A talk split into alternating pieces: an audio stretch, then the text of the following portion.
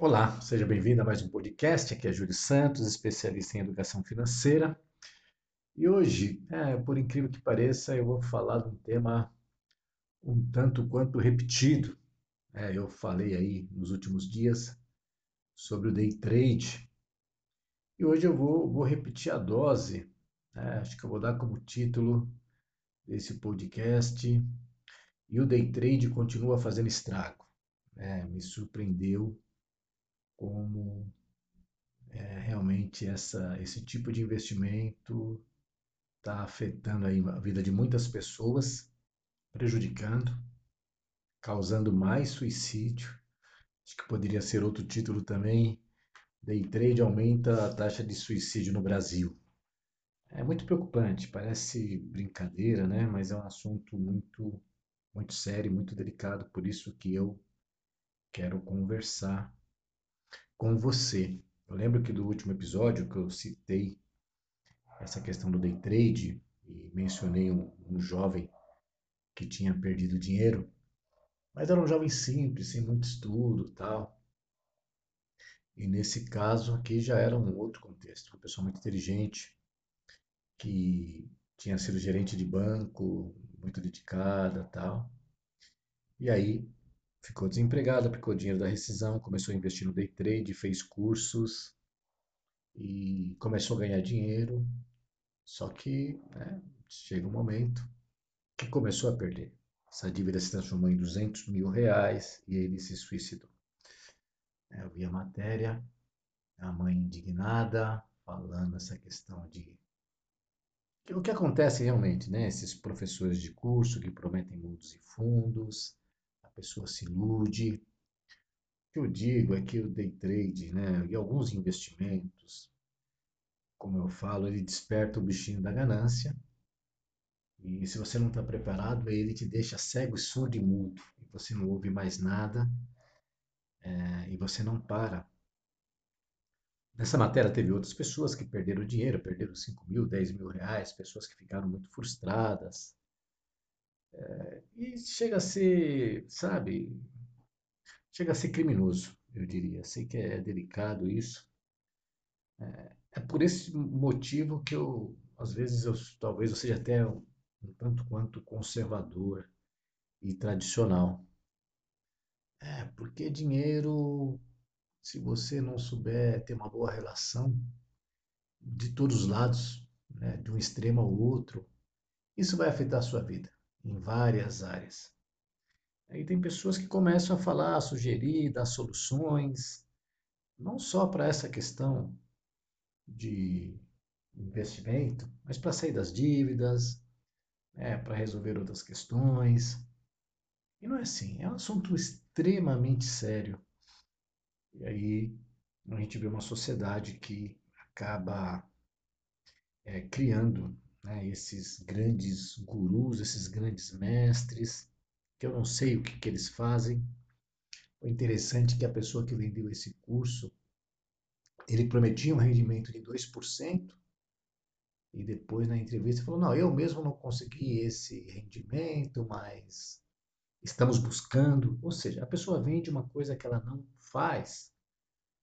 É, então, é, é complicado. E aí a gente vai para os valores, das pessoas, os princípios. Em educação financeira existe essa área, essa disciplina, vamos dizer assim, a questão de valores e princípios.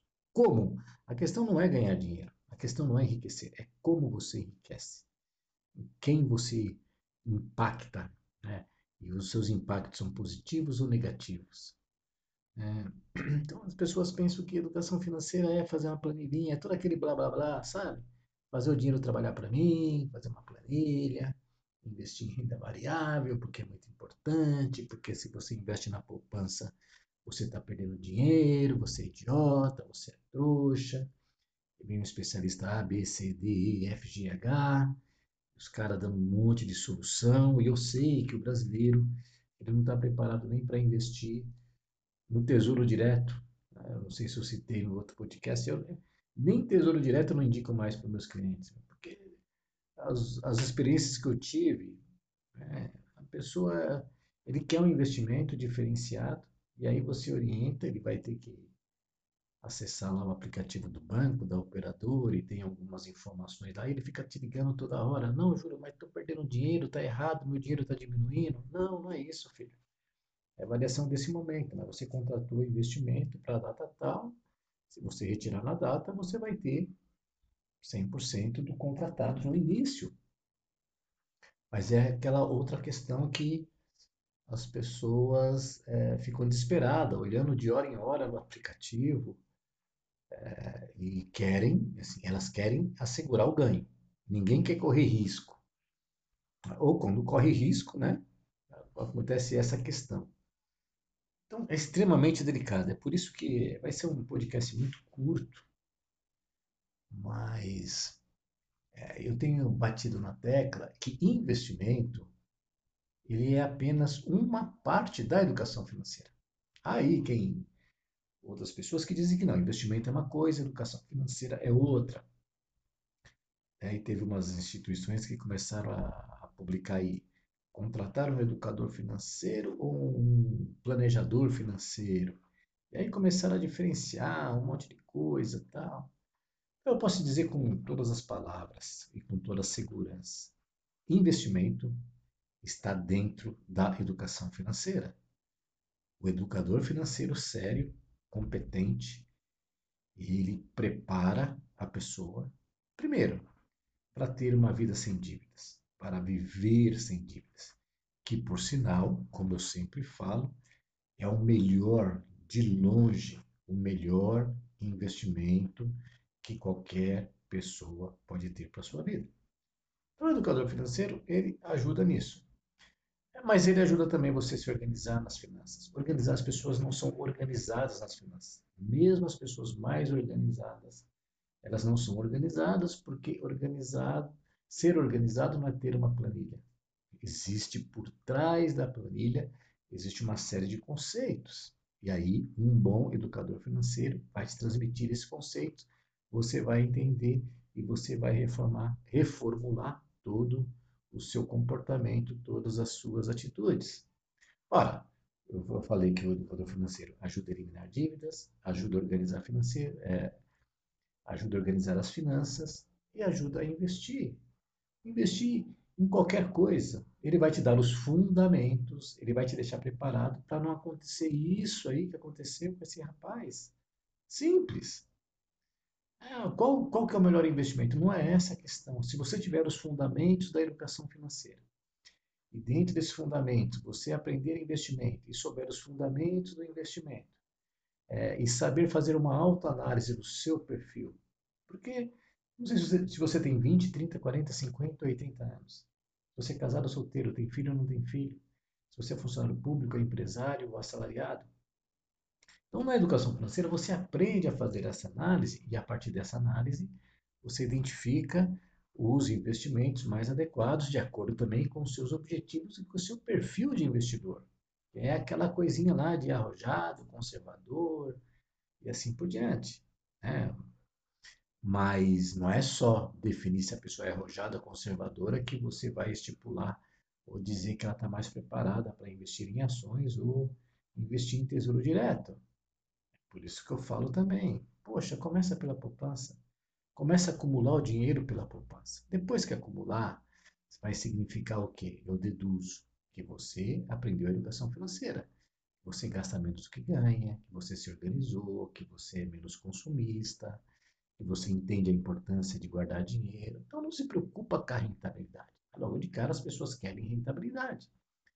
Põe na poupança, começou a acumular, aí você pega um dinheirinho da poupança mesmo, você não precisa pagar no cartão de crédito, você pega o dinheirinho da poupança e faz um curso no nível mais elevado, se for o caso. Um curso mais específico de investimento, A, B, C, D, o F tem tanto investimento. Então você pode talvez não investir em investimentos financeiros tradicionais, você pode investir no empreendimento. É, existe N situações. Agora as pessoas que. Qual é o Júlio? Qual que é o melhor investimento? Não sei, eu não te conheço, eu não sei quem é você. Né? Então, guardou dinheiro, acumulou. Daí é a questão. O, o milionário, a pessoa rica, ela investe em quê? Em conhecimento também. Agora o cara não quer investir nada. Ele vai no YouTube, ele vai nos bloguinhos aí, é, e quer ficar rico sem ter problema. É, então, educador financeiro, ele tem, é, volto a dizer, não é qualquer pessoa que lê aí Pai Rico, Pai Pobre, Segredos da Mente Milionária, quem pensa e enriquece já fala que é educador financeiro. Não, mesmo porque eu estava gravando uma aula ontem. Esses livros não são necessariamente de educação financeira.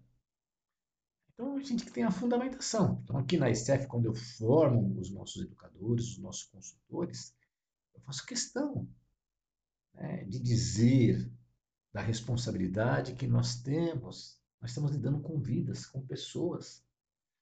Né? Então, não é assim chegar falando, ah, 10 dicas para você sair da zona. Por isso que eu não gosto. Esse dia, hoje mesmo também, mandar, ah, baixe uma planilha gratuita. Por que eu não dou planilha gratuita? Porque planilha por planilha não resolve. Eu preciso te conhecer para construir a planilha mais adequada para você. A ferramenta mais adequada para você. Existem ferramentas. Tem gente que não precisa de planilha. Tem gente que precisa de uma planilha simples. Tem gente que necessita, ele exige, é o perfil dele. Ele quer uma planilha altamente sofisticada.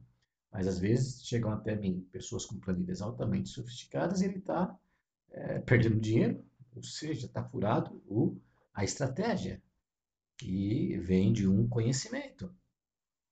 Né? Então, educação financeira não é esses blablazinho que você ouve por aí.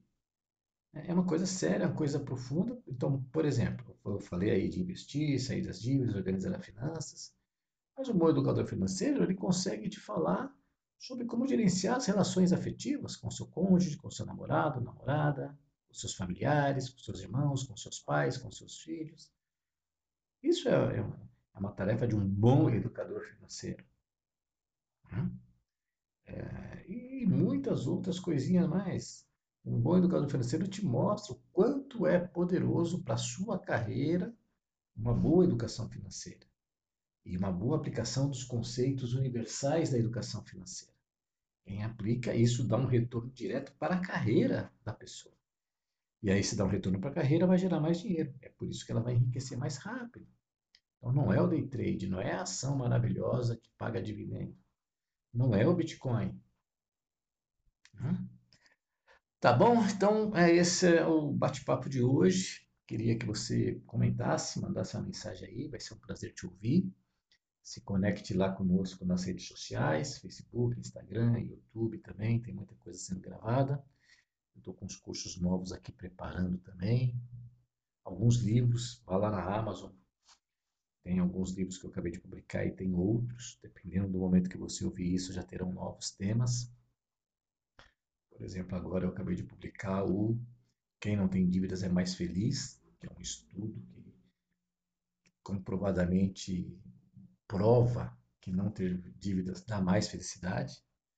Não que não ter dívidas resolva todos os seus problemas, não é isso. Certo? E tem outros, outros materiais. Mas vai lá no blog também. E a gente continua aqui disseminando a educação financeira de maneira séria, tranquila, sem desespero, sem charlatanismo, sem tecnicismo também, porque nós acreditamos numa sociedade com educação financeira. Uma sociedade com educação financeira vai ser muito mais próspera materialmente, financeiramente, humanamente, socialmente e espiritualmente. Grande abraço, até a próxima.